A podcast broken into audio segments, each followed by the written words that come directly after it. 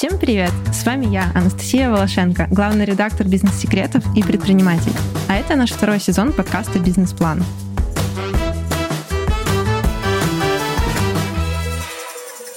Прошлом сезоне мы говорили о том, как бизнесу выжить в кризис. Главное, что я поняла про свой бизнес как предприниматель, это что те инструменты продвижения, которые мы раньше использовали, сейчас почти все отвалились. Раньше мы включали таргет, постили сторис, и все продавалось само. А сейчас кажется, что подходить к продвижению надо более комплексно и серьезно. Поэтому в новом сезоне мы разберем продвижение малого бизнеса по косточкам. Что это, из чего оно состоит, какие инструменты нужно использовать, как продавать больше текущей аудитории и где искать новую. И в этом мне поможет второй ведущий. Знакомьтесь, Артур Белостоцкий, шеф-редактор новостных историй в Тинькофф и в прошлом тоже предприниматель. Всем привет, меня зовут Артур. Я последние четыре года занимался подкастами и два года владел подкаст-студией, работал там генеральным продюсером. Но вот в начале февраля вышел из этого бизнеса и сейчас э, пришел в Тинькофф э, заниматься историями. Настя, давай поговорим о том вообще, почему решили делать второй сезон таким почему мы решили говорить о продвижении и обо всем, что связано с этим? Вообще,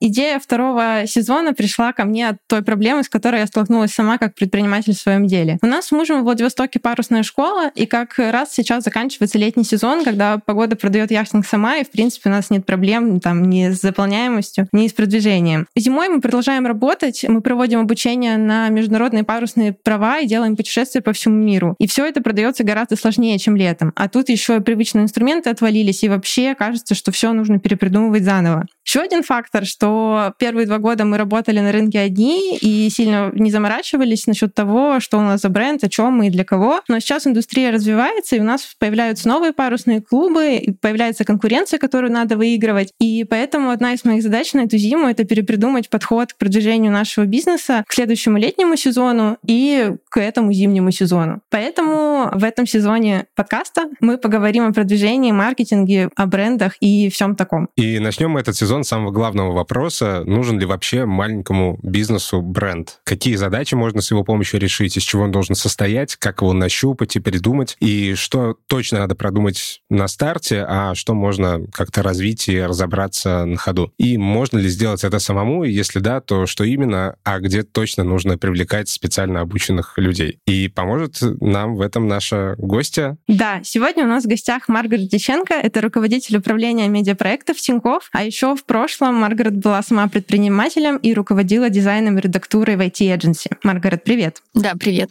Привет, привет. Давай начнем с того, что немножко поговорим о тебе. Расскажи, пожалуйста, какими проектами ты занималась в IT-эдженси и был ли у тебя вообще опыт работы с небольшим бизнесом? Да, в IT-эдженси мы занимались, э, на самом деле, э, маркетингом для компаний, построением стратегий, запуском рекламы. Вот, соответственно, я руководила направлением дизайна и редактуры. Мы больше занимались не созданием бренда для компании, а созданием сайтов, посадочных страниц или помощь в запуске контент-стратегий. Мы в основном работали с крупными компаниями, например, Домрус, Ритейл, Аквафор. Но к нам также приходили небольшие компании. Но небольшим компаниям, конечно, когда они приходили, было тяжело даже создать посадочную или предложить какую-то стратегию, потому что опоры на бренд не было, и мы а, либо частично предлагали услуги там доработать или полностью. Когда ты говоришь, что не было опоры на бренд у маленьких компаний, что ты имеешь в виду? То есть как это выглядит? Когда ты создаешь, например, посадочную страницу, на которую, соответственно, будут э, заходить клиенты, чтобы принять решение о том, покупать там продукт или услугу этой компании, то нужно сделать так, чтобы она отличалась от конкурентов, чтобы конверсия на этой странице была высокая, чтобы все, в общем, наши усилия оправдались. Поэтому эту страницу нужно было сделать, ну, как бы не просто по какому-то шаблону, да, э, хотя у нас было несколько, скажем так, методов, которые помогали по умолчанию сделать конверсию выше, но у любой там посадочной должна быть какая-то, наверное, фишка, которая прослеживается на протяжении всей страницы. И, соответственно, чтобы вот эту фишку найти, нужно хорошо понимать бренд, нужно хорошо понимать преимущества этого бренда, понимать, из чего он состоит, о чем можно говорить, что должно стать ключевой зацепкой э, на этой странице. Маргарет, я знаю, что у тебя еще есть опыт э, своего бизнеса, да, и что вы с подругой делали совсем небольшой проект Собакин. Можешь рассказать немножко про него, что это был за проект, и задумывались ли вы о брендинге, когда его создавали? Я основала проект Собакин вместе с подругой. Это компания, которая продает разную вещи, одежду, носки, шоперы, сумки для выгула собак, всякие значки, мелочевку и всю прибыль от продаж мы отдаем приютам для животных. Когда мы придумали идею по запуску такой компании, мы, естественно, задумывались о бренде, наверное, все началось от названия, но именно с Собакиным все было легче, потому что основной фишкой да, бренда, наверное, уже была идея этой компании в том, что все деньги мы отдаем приюту. То есть мы видели проблему, что приютам э, из Рязани там не хватает денег на содержание собак, на ремонт э, приютов, и э, здесь было решение. И это было ключевой нашей ценностью, которая нам везде помогала. То есть и при создании там, соцсетей, при создании сайта. Если мы ездили на какие-то ярмарки, нам достаточно было сделать там качественные какие-то офлайн материалы вывески, да, и люди подходили, спрашивали и покупали у нас. То есть за счет своей какой-то ключевой ценности, да, которая была понятная людям, они хотели в нее увлекаться. Собакин, в общем-то, без особых усилий по привлечению сам себя пиарил, сам себя продавал. Ну, то есть логотип у Собакина был достаточно простым, я его делала сама, и иллюстрации, которые я рисовала, они тоже были достаточно простыми. То есть там, не знаю, девочка обнимает собаку или там две собаки просто в прыжке. И это должно было вызывать как раз такие эмоции, как бы тепла, наверное, и ощущение там вовлеченности в некое, наверное, комьюнити, которое помогает животным. Очень классная концепция, и она прям сильно и отзывается, мне кажется, во многих, кому не безразличны собаки. Но вот знаешь, что интересно? Допустим, когда люди подходили к вам на ярмарках или там касались вашего бренда каким-то, ну, таким по касательной, как они узнавали о том, что вы переводите прибыль приютам? То есть вот как эта ключевая концепция была выражена непосредственно там в продукте, в коммуникации, которую вы вели? А, мы как раз э, просто ставили себе, сделали дизайн там на четыре таблички, что покупаете вещи, вы помогаете приюту бездомных животных. Соответственно, мы оставляли контакты приюта да, для достоверности, что деньги мы себе не забираем. И э, ну, какие-то там социальные доказательства в соцсетях пытались предоставить, ну, по возможности, потому что все же там ведение полноценной отчетности это очень э, сложно и долго, а мы вместе с Леной работали еще параллельно на своих работах. Вот, вот, поэтому как бы здесь был просто диалог, и все получалось. Слушай, вот если суммировать, из чего состоял, ну и состоит бренд Собакина? А, ну, все же я считаю, что здесь самое сильное это наша ключевая ценность, что мы помогаем приютом для э, бездомных животных, и это стало вообще центром. И мы везде, э, во всех своих каналах, там в офлайне, в онлайне, в соцсетях транслировали ее и говорили, что как бы все деньги, которые мы получим, перейдут в приют, да, и на этом и живет бренд Собакин, да, и мне кажется, это как раз хорошо показывает то, что если у вашей компании хорошо сформулирована ключевая ценность, и она сильная, то все остальное делать сильно легче. Из этого, кажется, следует, что любому бизнесу нужна вот эта ключевая ценность, да, вокруг которой строит бренд. А если, допустим, бизнес у тебя совсем какой-то простой, например, там, не знаю, кофейня возле дома, то как вот эту ценность формулировать, как понять, на что стоит делать акцент и что выделять как фишку своего бизнеса? Я искренне считаю, что какой бы бренд там вы не запускали, обязательно нужно задуматься о миссии того, типа, зачем я это делаю. Я сейчас открываю кофейню, потому что это стало модным, или потому что я действительно люблю люблю кофе, разбираюсь в нем, там, я хочу этим жить, и мне от этого вообще классно. И если ваш бизнес мэчится с тем, что вы любите, с тем, что, ну, с какими-то внутренними ценностями, то э, вот эту миссию, она формулируется, я бы сказала, даже сама. Вот, потому что если обрать, э, опять же, обратиться к бренду там Собакин, то Лена, она волонтер в приюте всегда была и помогала собакам. Я всегда отчисляла деньги в приюты, да, и как бы у нас была такая такая потребность. Ну, то есть мы видели, что те действия, которые мы делаем, их недостаточно, чтобы закрыть потребности там приюта хотя бы в Рязани, да. Мы такие, блин, вот надо вот это уже придумать, что-то классное, что поможет приютам и вовлечет аудиторию в помощь собакам. Так и здесь с кофейней, да. То есть если ты открываешь кофейню, потому что все твои подруги, например, открывают кофейню, это сейчас стало модно, и вы понимаете, что это очень рентабельный бизнес, на мой взгляд, этого недостаточно. Это, конечно, все равно может иметь успех, но на продвижение, маркетинг и силы на работу с этим бизнесом будут прикладываться достаточно выше, чем если вы понимаете, что это тот бизнес, который вы любите и в котором ваша внутренняя миссия как бы решается через этот бизнес. А вот какой следующий этап? То есть, вот, допустим, я сейчас про свой бизнес думаю, да, и у меня, в принципе, есть представление о том, какую миссию мы несем своей парусной школой, потому что мы как бы искренне считаем, что яхтинг — это лучший способ проживать эту жизнь, и хотим, чтобы как можно больше людей это пришли в него, попробовали, узнали, какой он может быть разнообразный, классный, и интегрировали тоже яхтинг в том или ином виде в свой образ жизни и наслаждались этим. А что мы должны делать с этим дальше, чтобы из вот как бы каких-то слов и концепций получить получился реально существующий бренд.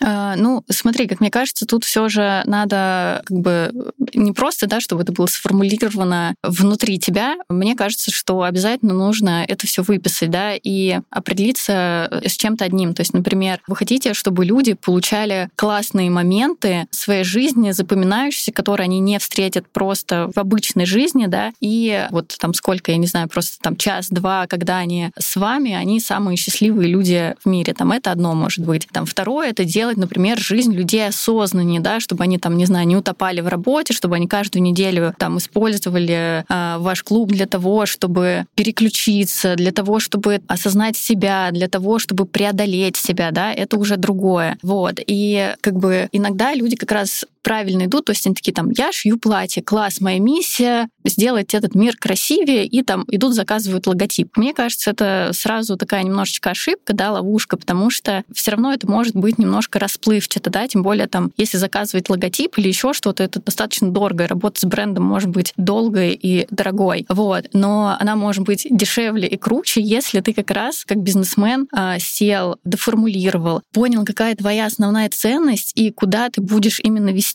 вот. Если, допустим, Настя, там в твоем яхт-клубе ты а, скажешь, что я хочу, чтобы там человек жил вот моментом, когда он там час катается на вашей яхте и получает те незабываемые эмоции, да, тут сразу будешь уже думать, о, класс, а может быть нашим ключевым преимуществом будет то, что всегда на яхте будет профессиональный фотограф, который будет запечатлять эти моменты, и при той же стоимости услуг мы еще будем давать классную пачку фотографий или там профессиональных видео, и это там станет вашей ключевой ценностью для того, чтобы отличиться от конкурентов и даже внутреннего удовлетворения, потому что ты будешь точно понимать, что вы даете вашим клиентам то, что мэчится именно с твоей внутренней миссией, миссией бизнеса. Класс. Слушай, кажется, у нас тут уже назрел первый вопрос для домашнего задания, да, подумать над тем, как вот сузить э, общее представление о миссии и концепции, которая наверняка есть в голове у многих, да, у кого есть свой бизнес, до каких-то конкретных очень фишек и вещей, которые могут вас выделить на рынке и чем вы точно будете отличаться от других э, похожих компаний. Слушайте, мы с вами уже довольно много раз повторили слово бренд и поговорили даже чуть-чуть о том, из чего он состоит. Мы сказали про ключевую ценность, про понимание, зачем я все это делаю, но давай Давайте попробуем вообще определиться с понятиями, что такое бренд, это какие-то образы, ценности, ассоциации, которые возникают у вашего клиента, когда он вспоминает о вашей компании. Вот, возможно, это могут быть какие-то надежды, которые возлагаются на бренд. Что будет со мной происходить при взаимодействии? То есть, например, если говорить про кофейню, то я туда зайду и выйду бодрым. Или там я туда зайду, почитаю книгу, наслажусь временем, получу какой-то момент, и мне будет хорошо. И я бы стремилась как раз к определению конкретно бренда, да, это вот набор нематериальных образов и ценностей, возникающие при воспоминании о вашей компании. А каким образом мы вот все это в голову человека помещаем? То есть за счет чего на физическом уровне? Здесь как раз нужно работать над брендингом. Да? По сути, брендинг — это некий процесс а, создания образа этой компании. Есть еще такое определение идентики. Вот. И а, когда мы работаем над брендингом, мы как бы создаем некую идентику компании. Это набор элементов, которые идентифицируют и помогают как бы узнать вашу компанию. И в идентику как раз и входят логотип, цветофон, график, графика, шрифты, там, фирменная документация, брендбук, например, какие-то картинки, иллюстрации, любое вдохновение, ну, то есть уже какая-то конкретика содержится в элементах идентики. А как вот это все подружить, вот эту миссию и ключевую ценность? Я понял, что это на уровне услуг, которые вы предоставляете, это можно как-то проявить, вот то, что ты говорила про фотографа, а вот именно в формате каких-то графических, текстовых вещей как это проявляется? После формулирования миссии я бы как раз посоветовала компаниям начать с того, чтобы искать референсы. А, там, на Пинтересте, в Гугле, неважно. То есть э, нужно подобрать некий визуальный ряд изображений. То есть это не просто логотипы, потому что частая ловушка малого бизнеса, вот когда я еще работала и делала там логотипы, какую-то идентику для небольших компаний, было то, что клиенты приходили, естественно, там про миссию вообще речи не было, или про какие-то ценности компании, да, и они приносили логотип какого-то конкурента, возможно, или просто логотип компании, который нравится, и говорили, сделайте нам вот такой же логотип. То есть вот с этого начинать не стоит. После миссии хорошо бы собрать как раз набор изображений, который передает ваш дух. Да, это могут быть фотографии, море, ощущений, логотипы в том числе, что угодно, то, что вам нравится и то, что вы хотите привнести в свою компанию. В Собакине мы делали так же. То есть, когда мы придумали некую концепцию, я села и стала смотреть референсы, что мне нравится. Я очень долго там набирала какие-то, это были даже комиксы, смотрела референсов про собак, а кто как фотографирует, а что из этого мне нравится, какие шутки даже мне нравятся. И после этого как раз мне стало понятным, какой должен быть логотип у собаки. Ну, вот это простое начертание, ничего лишнего, немножко корявый шрифт. То есть это логотип, который родился с первого раза.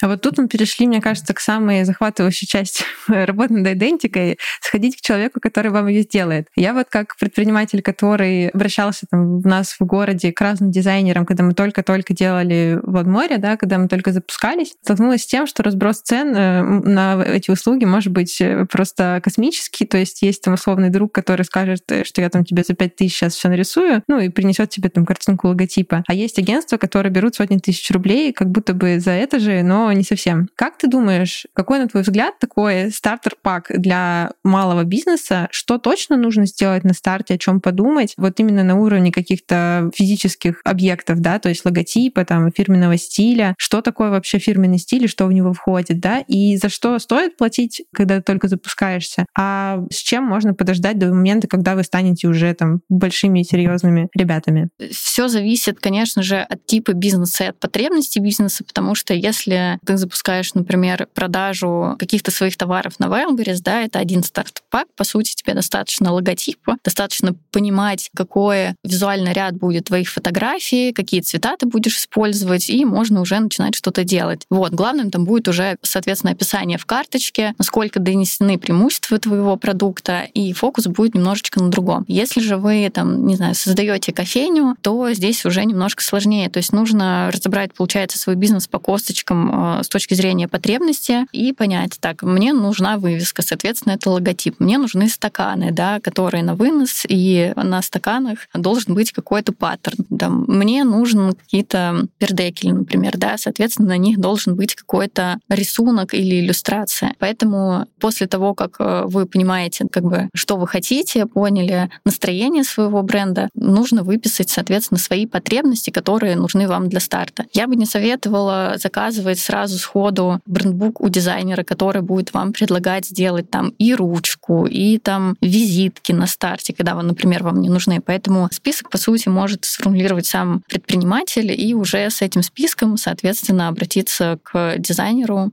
чтобы тот сделал э, логотип и там стартовый брендбук. Ну, у нас на самом деле похожая ситуация, потому что вот мы на старте только когда запускались, у нас мы сделали логотип, выбрали цвета, заказали в агентстве лендинг, ну, который сейчас разросся уже до полноценного сайта, но по факту больше ничего не делали. А сейчас вот как раз мы уже сталкиваемся с задачами, которые наш текущий набор каких-то визуальных элементов не позволяет нам решить. Например, мы хотели запускать свой мерч, и большой вопрос то, каким он должен быть, потому что каких-то готовых штук, кроме логотипа, у нас нет. И хочется, наверное, и сайт уже обновить, объединить и сделать его в какой-то единой концепции с мерчом и со всем остальным, потому что сейчас он, мне кажется, уже слишком хаотичным. И получается, что если мы на старте там какой-то набор для себя определяем, дальше мы просто его наращиваем, расширяем там, да, по этапам вместе с развитием бизнеса. Также часто бывает, что э, запуская бизнес, предприниматели спешат, делают какие-то логотипы стартовые, это тоже нормально, потому что в ходе бизнеса появляются какие-то дополнения. Вы увидели, как аудитория там взаимодействует с вашим продуктом или услугой. Вы увидели, что это не все так работает, и вы можете это переделать. Очень много, опять же, малого бизнеса заостряют внимание на своем логотипе, что, как мне кажется, совершенно неправильно, потому что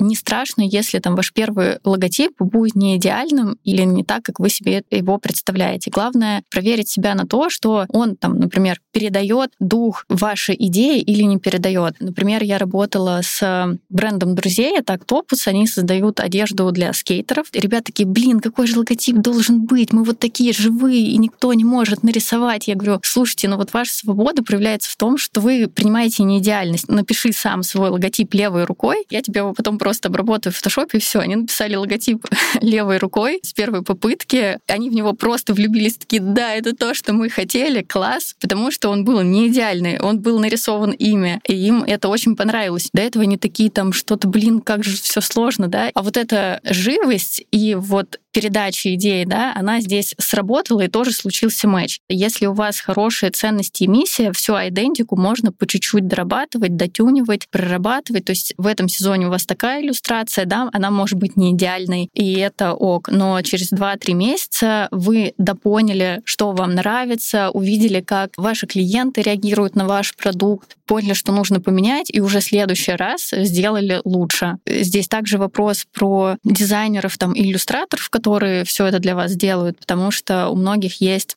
такое представление, что если я сейчас схожу в агентство, которое берет много денег и потрачу на старте много денег, то все будет сильно лучше, чем дизайнер подешевле. Это на самом деле как раз не всегда так, потому что часто бывает так, что бизнесмен, особенно малый бизнес, там собрал 500 тысяч на создание своей идентики, на создание брендбука, хочет все сразу сделать идеально. Естественно, в профессиональном агентстве у него там спросили про миссию, ценности, вроде все сформулировали, но все равно что-то не так. А вот это вот что-то не так, ни агентство, ни предприниматель сразу не скажет. Пока это не войдет в жизнь, пока это не начнет жить, тяжело будет понять, что не так. И, возможно, ты внедрил в свою кофейню этот дорогую идентику, но понимаешь, что, блин, кружки, наверное, не те, какие-то не слишком идеальные, э, и люди как-то к этому относятся очень серьезно, не могут в моей кофейне расслабиться, да, и это все э, на таком тонком уровне, что нужно чувствовать. Мы вот сейчас с вами говорим о таких бизнесах, ну вот, которые я для себя называю модные, да, то есть э, что-то связанное с одеждой,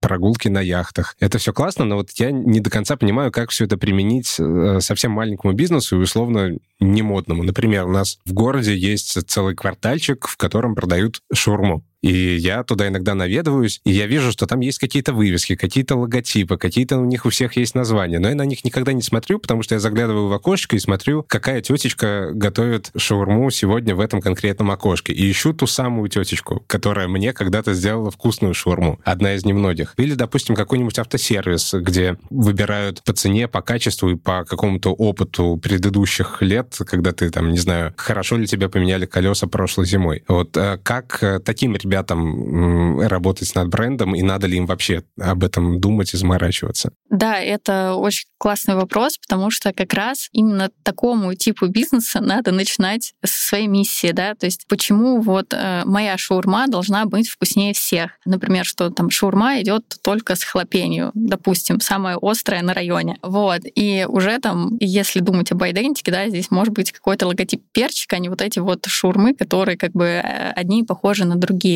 И в первую очередь, как раз мне кажется, для, вот ты правильно сказал, там, не модных бизнесов сейчас, да, еще важнее задуматься о своих ключевых ценностях. И в чем отличие там вашей услуги от услуги конкурента или в принципе скомбинировать свою услугу как-то так, чтобы привлекать покупателя. Если говорить с точки зрения визуала, я бы все равно даже в таких бизнесах не опускала визуал. Ну как бы видно, что некоторые там, например, палатки совсем не уделяют внимания своему оформлению, да. То есть иногда бывает так, что тебе просто неприятно подойти к торговой точке, да, и что-то купить, потому что там, например, не очень чистое окно, да, или какие-то неприятные элементы, да, и тебя просто это уже автоматически отталкивается. Вот. Если же ты прорабатываешь свою идентику, ты начинаешь о таких вещах задумываться. То есть, а какой должен быть окошко? А почему оно должно быть коричневое, а не белое? А может быть, белое лучше подойдет, потому что оно чистое. Или наоборот, может быть, коричневое, потому что оно будет скрывать пыль с дороги, которая так или иначе летит. И, конечно же, в таких бизнесах логотип не будет являться ключевой основой для бизнеса, но вопрос идентики точно должен вставать. И когда его собственник или там предприниматель поднимает, он начинает задуматься о тех неочевидных вещах, которые просто так на запуске ты не подумаешь, потому что как раз идентика и твой бренд складываются из таких мелочей. То есть, когда ты заезжаешь на шиномонтаж, ты уже начинаешь проверять, а нет ли какой-то ямы перед въездом, потому что в эту яму будет заливаться там, не знаю, дождь, и человек, заезжая в гараж, будет всегда проезжать через лужу, да. А вот он ждет в среднем там 40 минут, а что он эти 40 минут должен делать он должен находиться в салоне, его нужно в какую-то кофейню отправить или просто не заботиться об этом, да. Ну, то есть, работая над идентикой, это шире, чем логотип, да, то есть ты формируешь свой бренд через свои ценности, и если об этом задумаешь, то открываются те воз... неочевидные возможности, которые точно сделают небольшой непопулярный бизнес сильнее. То есть я правильно понимаю, что на уровне автосервиса это может звучать так. Я хочу, чтобы мой автосервис был единственным, где у человека нет ощущения, что он теряет время жизни даром, пока его машину делают. То есть это моя какая-то ключевая идея, исходя из этого я дальше могу подумать, там, запартнериться с кофейней поблизости, чтобы они давали скидку, сделать Wi-Fi там у себя. То есть вообще не про какие-то визуальные вещи, а про то, что поможет мне вот эту самую миссию реализовать. Да, однозначно. Это и есть э,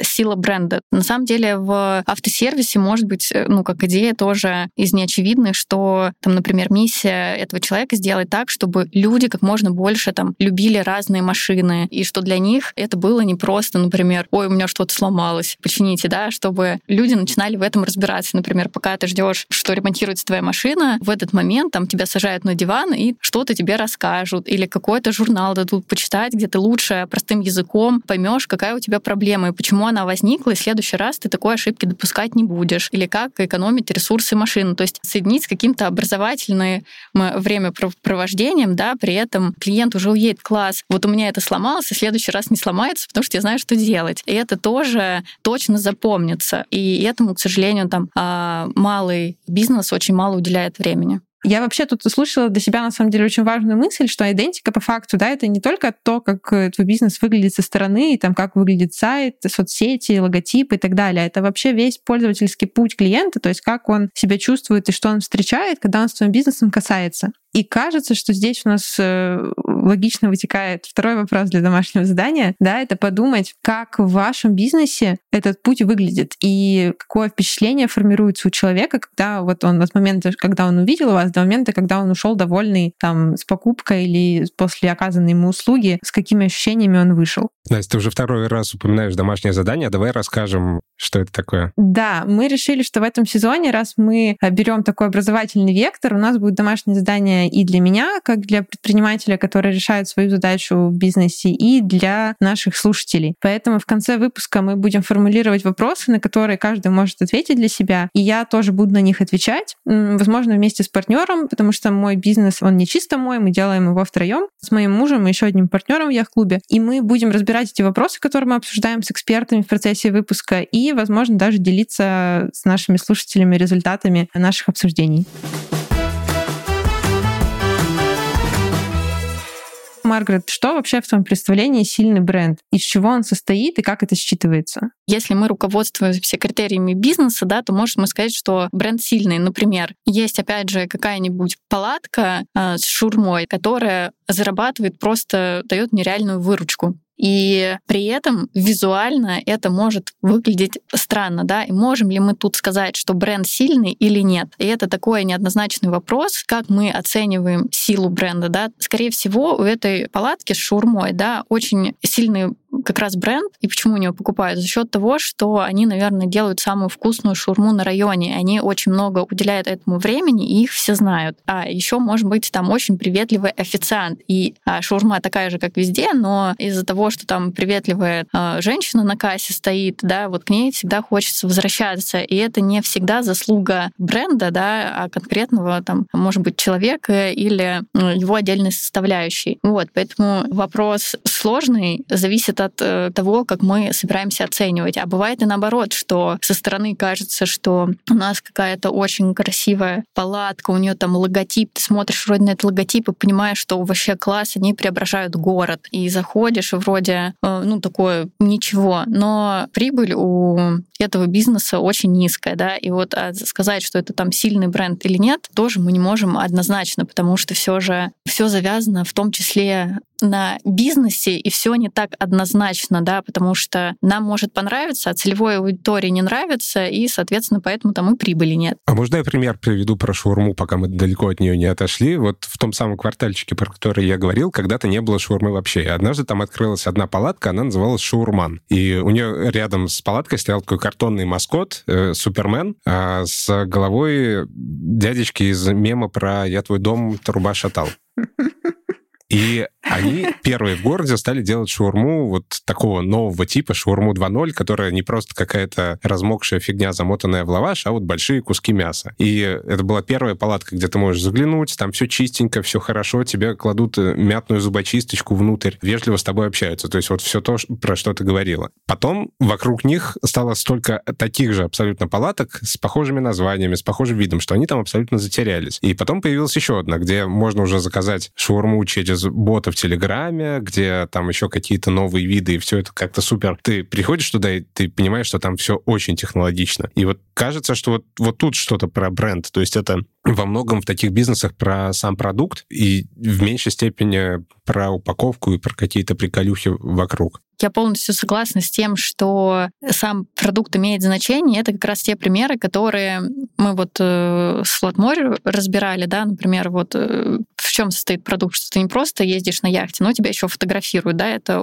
некая упаковка. Так и здесь ты не просто заказываешь шурму, а ты можешь заказать ее онлайн заранее через Telegram-бот, и вообще тебе не надо ни с кем разговаривать. Класс. Вот. И на самом деле это тоже как бы упаковка продукта, это тоже часть бренда, часть восприятия того, что мы ощущаем, когда там хотим э, столкнуться с той или иной услугой. То есть получается, что если резюмировать, то сильный бренд это все-таки про любовь аудитории к бизнесу, а не про какое-то внешнее впечатление, которое бизнес производит. Ну и про него. Здесь нельзя так сказать, что нет, потому что когда мы что-то видим, это может стать крючком для того, чтобы ты первый раз туда пришел. А, но вопрос в том, что вернешься ли ты туда второй раз, будешь ли ты рассказывать об этом своим друзьям. Ну то есть, если вы, например, запустите там, не знаю, фотосессии, да, на борту, то, естественно, этими фотографиями будут делиться, и отмечать вас. Соответственно, об этом узнают как можно больше людей, да. Вы будете экономить деньги на рекламу, соответственно, на привлечение. Вот. И здесь нельзя сказать, что вот этот первый визуальный крючок, он не работает. Это тоже часть бренда и тоже очень важная составляющая, потому что вернуть клиента дешевле, чем привести новых. Мы хотели поговорить про компоненты сильного бренда, и мне кажется, здесь можно было бы даже какой-то чек-лист такой сделать. Давай попробуем, может, сформулировать, как бы вот какие, по каким критериям можно сказать, что бренд сильный и из чего это состоит. Mm-hmm. Так, ну, я бы здесь сказала, что брендинг должен отвечать на такие вопросы. Кто вы, какая у вас миссия? Ну, кто вы тут понятно, что формулируется конкретно, я там шурмичная или кофейня. Вот, какая у вас миссия, какие ценности разделяете, какие преимущества у вашей компании перед компаниями конкурентов, как выглядит, естественно, ваша идентика, tone of voice, то есть как я общаюсь с аудиторией, Сейчас э, практически каждая компания ведет какой-то контент-маркетинг в соцсетях, поэтому тон и голос, как вы общаетесь с аудиторией, здесь тоже очень важно, и это является частью брендинга. Вот. Обязательно нужно хорошо знать аудиторию, какие у них боли, э, и как вы поможете их решить, и как вы будете это все доносить до потребителя через какие носители, через какие каналы и так далее. А часть идентики, ну, тут, наверное, и так достаточно понятно. Это вот логотип, цвета фоны, шрифты, брендбуки, упаковка товара, там картинки, иллюстрации, паттерны, рекламные какие-то коммуникации в офлайне, сайт. То есть это все, что через что человек как раз увидит ваш бренд. Слушай, а вот про tone of давай поговорим, давай объясним, что это такое, и поговорим о каких-то, может быть, самых частых ошибках, которые люди совершают, когда пытаются для себя это сформулировать, или которые происходят из-за того, что люди для себя это не формулируют. Tone of voice — это, ну, как бы так и переводится, тон и голос э, в компании — это то, как вы общаетесь со своей целевой аудиторией. Соответственно, часто бывает так, что если компания не задумывается о тоне и голосе своей компании, то сегодня официант сказал приветики клиенту, а завтра официант такой «Здравствуйте, что вам подать. И э, о вашей кофейне не будет, или там э, о вашем бренде не будет складываться единого впечатления. То есть вы не будете оставлять впечатление какое-то, то есть вот кофейня, ну что-то непонятное. И каждый раз ты будешь приходить туда с разными эмоциями. Если в вашей компании есть тон и голос, туда включается как раз то, как вы говорите с потребителем в онлайне и офлайне. Какие-то примеры прям конкретные, как вы говорите, здороваетесь или нет. В переписке используете смайлики или не используете как часто используете восклицательный знак, и можете ли вы быть эмоциональными или не можете быть эмоциональными. То есть допускаете ли вы какую-то игру э, с вашим клиентом или не допускаете, можете вы шутить или не можете. Соответственно, эта инструкция передается и персоналу, и людям, которые ведут вам контент-маркетинг, или даже если у вас нет сотрудников, и вы сами работаете, вы будете просто понимать, что важно едино общаться клиентом. То есть если вы всем говорите со всеми вами разговаривать официальным тоном, то, значит, нужно разговаривать всегда официальным тоном. Если же вы решили, что ваш бренд такой задорный, то можете себе позволять говорить там, не знаю, приветики, хорошего дня, похвалить, не знаю, кофточку клиента или что-то такое. И клиент, возвращаясь к вам, он уже будет приходить с этими ожиданиями, что сейчас я приду, и здесь мне будет так же хорошо, как с другом. И вот эти все инструкции по общению, они хранятся в tone of voice. Настя, какой у вас tone of voice в школе? Знаешь, я думаю, что пока что вот мы как раз э, не сформулировали какой-то прям четкий tone of voice, то есть эта работа сейчас ведется мной очень локально, потому что я сама веду большую часть нашей соцсети, ну или, по крайней мере, все редактирую, я же редактор. А с администраторами мы просто с каждым выстраиваем какие-то критерии, которые они соблюдают, да, но по факту, на самом деле, я сейчас задумалась о том, что общение разных администраторов у нас все же отличается, да, то есть понятно, что есть какие-то рамки, которые они все соблюдают, там, да, по поводу смайликов или по поводу там восклицательных знаков, знаков, это все корректируется на старте. Но единой системы, единого документа, где было бы описано это все и описано так, чтобы это было понятно человеку, который вообще с нами не работал, у нас такого нет, и я думаю, что вот э,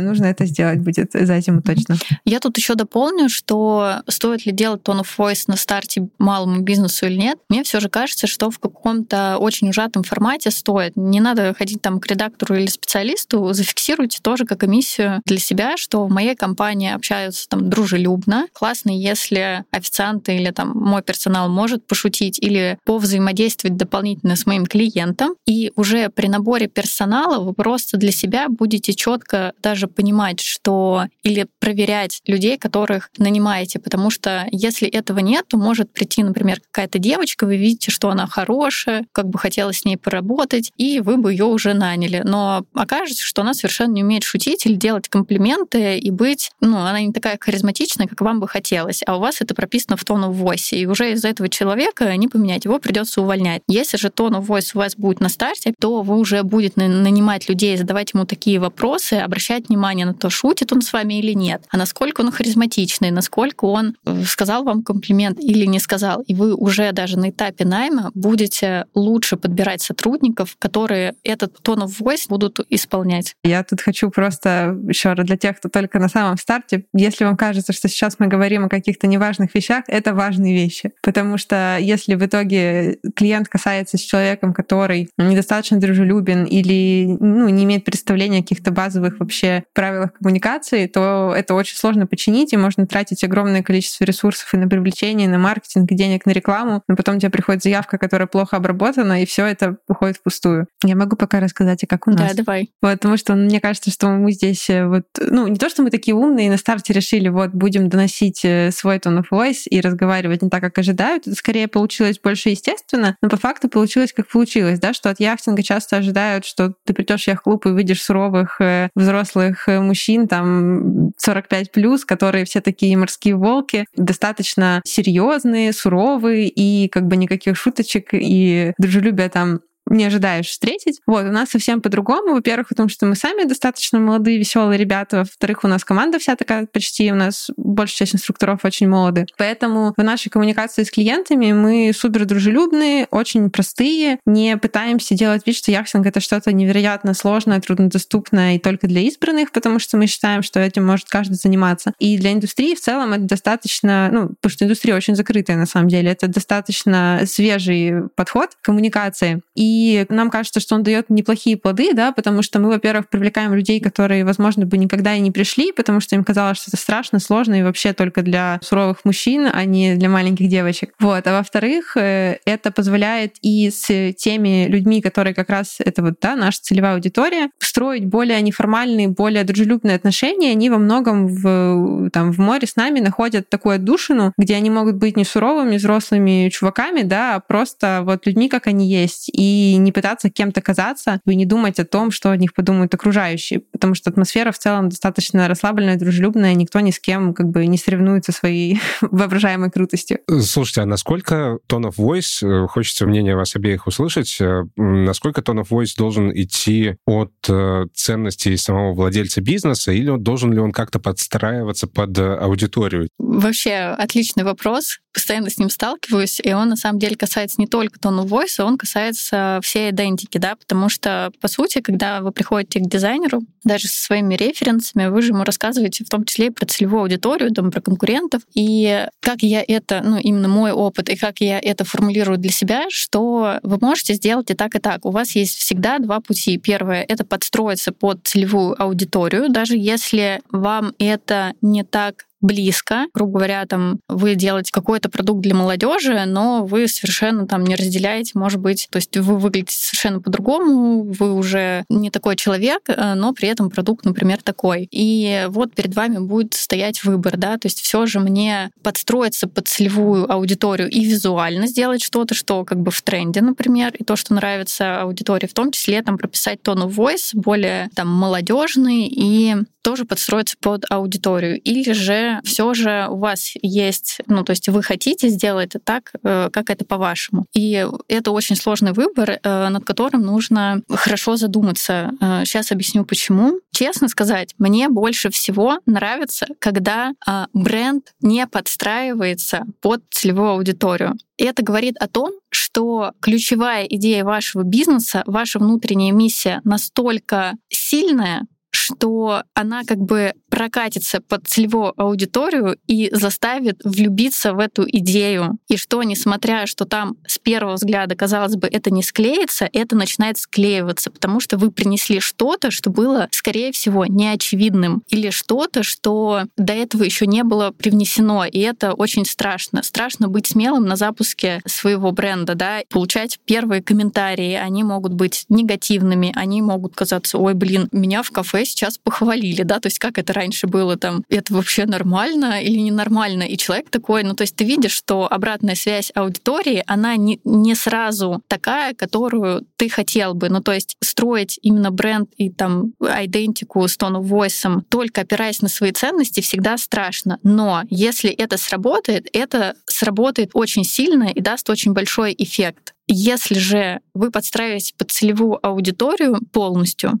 и пытаетесь, ну, как бы, ничего, да, мне может не нравиться, главное, чтобы нравилась моя целевая аудитория. У этого, конечно, тоже большие шансы на жизнь, и так тоже очень много бизнесов делают, и это хорошо, но в этом меньше будет соприкосновения конкретно с вами, и аудитория сама не всегда знает, что она хочет, да, и делая какие-то опросы, смотря какие-то примеры, э, у вас есть риск создать еще один такой же бренд, который может затеряться в той же массе. Ну, то есть аудиторию исследовать не нужно? Нужно, обязательно нужно, но не быть готовым на 100% подстраиваться под это. Всегда приходится с клиентом говорить, что типа, смотри, чувак, вот так хочешь ты, и вот это там клевая идея, но ты боишься это сделать, потому что там услышал что-то в исследовании целевой аудитории то, что этому может противоречить. Но ты наверняка не знаешь, что твоя новая идея, о которой там люди могли еще не подумать, или вот, вот этот тон of voice, которым ты пока боишься разговаривать с аудиторией, он ей понравится или не понравится, потому что этого еще пока, например, не было. И это очень важный элемент работы с клиентами в, брендинге. Маргарет, я правильно понимаю, что то, о чем ты говоришь, это на уровне продукта, это, наверное, похоже на то, что приписывают э, Генри Форду фразу, что если бы я спрашивал у людей, чего они хотят, они бы сказали, что хотят более мощную лошадь, а не автомобиль. Отчасти и это, но это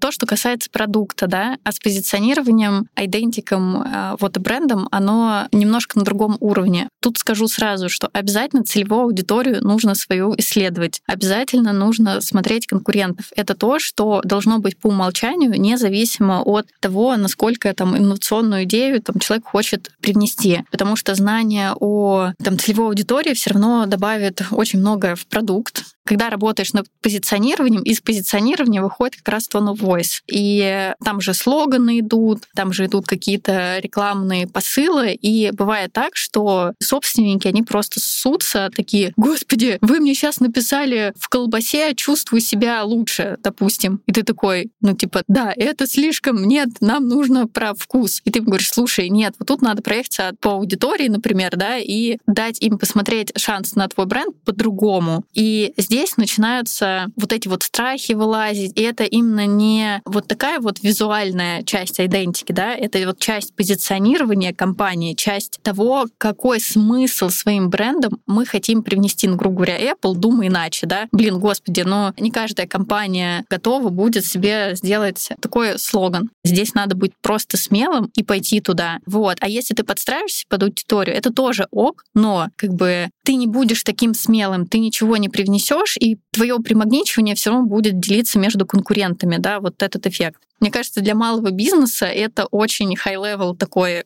осознанности. С э, «Думай иначе» уже вообще забавная история, что это, по сути, изначально было просто подколкой над компанией IBM, у которых был слоган «Think», «Думай», а Apple решила от них отстроиться и создала новую религию случайно. Случайно, да. И это классно, что они не засали. Мы говорили сейчас про исследование аудитории. Это звучит как какая-то грандиозная большая штука. Как это все делать, если ты маленький и у тебя нет денег? Это можно сделать самостоятельно. То есть э, человек, который открывает бизнес, собственник, может просто поговорить с потенциальной аудиторией. Какие у нее потребности, какие сценарии взаимодействия с его продуктом, что нравится, что не нравится. И здесь бы я посоветовала э, любому начинающему предпринимателю почитать книгу книгу «Спроси маму». Там достаточно хорошо, мне кажется, описано, как нужно исследовать свою аудиторию. И это подходит там не только стартапам. Вот, поэтому целевую аудиторию на старте вполне можно опрашивать самостоятельно. Маргарет, ты говорила, что вот, допустим, tone of voice, миссию можно сделать самому, а исследовать аудиторию предприниматель может сам. А что еще вот из того, что мы обсуждали, ты считаешь, что там, условно, среднестатистический предприниматель может и должен делать сам? А что точно нужно отдать э, узкому специалисту? Ну, именно для малого бизнеса на запуске, э, наверное, точно не стоит какие-то графические элементы делать, если с графическим пакетом не умеете работать, потому что часто бизнесмены что-то делают самостоятельно, там в фотошопе, а, вот, и потом у этого возникают проблемы. Вот. Тут я точно скажу, если прям опыта и понимания работы с графическим пакетом нет, не делайте это самостоятельно. Там можно нанять недорогого дизайнера, который это вам все отрисует, там даже по вашей идее, например, если идея какая-то уже есть. Исследование конкурентов можно сделать самостоятельно. Даже вы можете придумывать идею, идею, но потом осознаете, что у конкурентов такие же ровно преимущества, как и вы придумали. Вот, соответственно, тут все же лучше отделиться и выделить какое-то преимущество, которого у конкурентов еще нет. Поэтому это тоже предприниматель может сделать сам. Тон и голос, как мы сказали, можно сделать самостоятельно. Так, ну и, наверное, получается все. То есть все, что входит в идентику, в брендбук, то есть логотип, цветофон, графика, это лучше отдать все же на специалиста. Все, что душевная миссия, тон и голос, преимущества, предприниматель может сделать самостоятельно. А как часто надо это все пересматривать, проводить ревизию? Здесь нет э, тоже какой-то четкой инструкции, что, например, каждые три месяца делать ревизию. Мне кажется, что точно перед запуском каких-то новых активностей, например, вы захотели сделать, э, запустить какую-то рекламную кампанию, допустим, через пару месяцев после запуска бренда. Соответственно, лучше сделать опять ревизию, опять поговорить с клиентами, поговорить уже со своим персоналом, как они думают, там, с какими запросами люди чаще всего приходят, посмотреть, возможно, уже на аналитику существующего бренда и провести такую ревизию. Вот, возможно, что-то из этого тоже пойдет в обновление преимуществ компании, миссии, и не только в рекламную кампанию. Вот. Если же говорить, что там потребности никакой не было, то, наверное, а, раз в полгода-год я бы ревизию делала. Да? И особенно если вы видите, что в бизнесе идет что-то не так, то есть не такой успех, как вы рассчитывали, или, например, вы не окупаетесь, то ревизию, конечно же, лучше сделать. Значит, точно что-то идет не так. От себя могу сказать, что мне кажется, что точно стоит задумываться об этом, когда вы чувствуете потребность в каком-то росте. То есть, если, допустим, хочется перейти на следующую ступеньку, то я бы вот начала, ну, точнее так, я, я и начала а, с такой ревизии. Поэтому Тут еще можно отталкиваться от потребностей, с которыми в бизнесе сталкиваешься. Давайте тогда подведем итоги и попробуем сформулировать три вопроса, которые нужно задать себе, чтобы начать формулировать, какой у тебя должен быть бренд. О чем нужно себя спросить? Какую глобальную проблему я хочу решить? Наверное, это первый такой вопрос. Как мы уже говорили в самом начале про Собакин, э, вот в нашем случае это было мы хотим помогать бездомным животным, да, и решить вот эту проблему. Это может быть накормить э, человека конкретно в тот момент, когда он прям остался голодным. Соответственно, там преимущество бренда будет как можно больше точек по городу. И это как раз из этого и выльется миссия бренда, то есть это первый а, вопрос, на который должен ответить себе человек. Второе, как мне кажется, это как раз преимущество компании. Там я самый дорогой или самый красивый или еще что-то. Этих преимуществ может быть не несколько, но выделяйте обязательно что-то одно, что вас именно характеризует, с чем можно было бы сказать, что вот это шурма самая дешевая на районе, или это шурма самая острая на районе, или э, что-то такое из э, этого пула преимуществ должно быть одно стать вашей фишкой. Третий вопрос — это, наверное, все же про то, как э, я общаюсь с целевой аудиторией, какой у меня тон в voice. То есть я бы этот вопрос прям выделяла э, отдельно. Мне кажется, это очень классные вопросы. Я обязательно обсужу их с мужем, с нашим партнером в бизнесе, и потом поделюсь с вами нашими результатами. И Предлагаю вам тоже подумать над этим, если у вас есть свое дело, над тем, как это можно приземлить на ваш конкретный проект, и потом поделиться с нами тем, было ли это полезно, что вы поняли, какие выводы вы для себя сделали, и будете ли вы что-то менять дальше в своем бизнесе после того, как ответили на эти вопросы. А чтобы вам было удобно поделиться всем этим, мы сделали специального бота в Телеграме. Ссылку на него вы найдете в Телеграм-канале «Бизнес-секреты», а ссылку на канал «Бизнес-секреты» в описании этого подкаста. И этому боту вы можете присылать голосовое сообщение, лучше всего, если это будет голосовое сообщение длиной до полутора минут, и поделиться там своими мыслями. И туда же можете присылать присылать вопросы, любые вопросы о продвижении бизнеса, а мы придумаем, кому их задать. Маргарет, спасибо тебе большое, было супер интересно. Я много понял про то, что можно было сделать в своем бизнесе, пока он у меня еще был. Спасибо, ребят, что пригласили. Пока. Пока-пока. Пока-пока.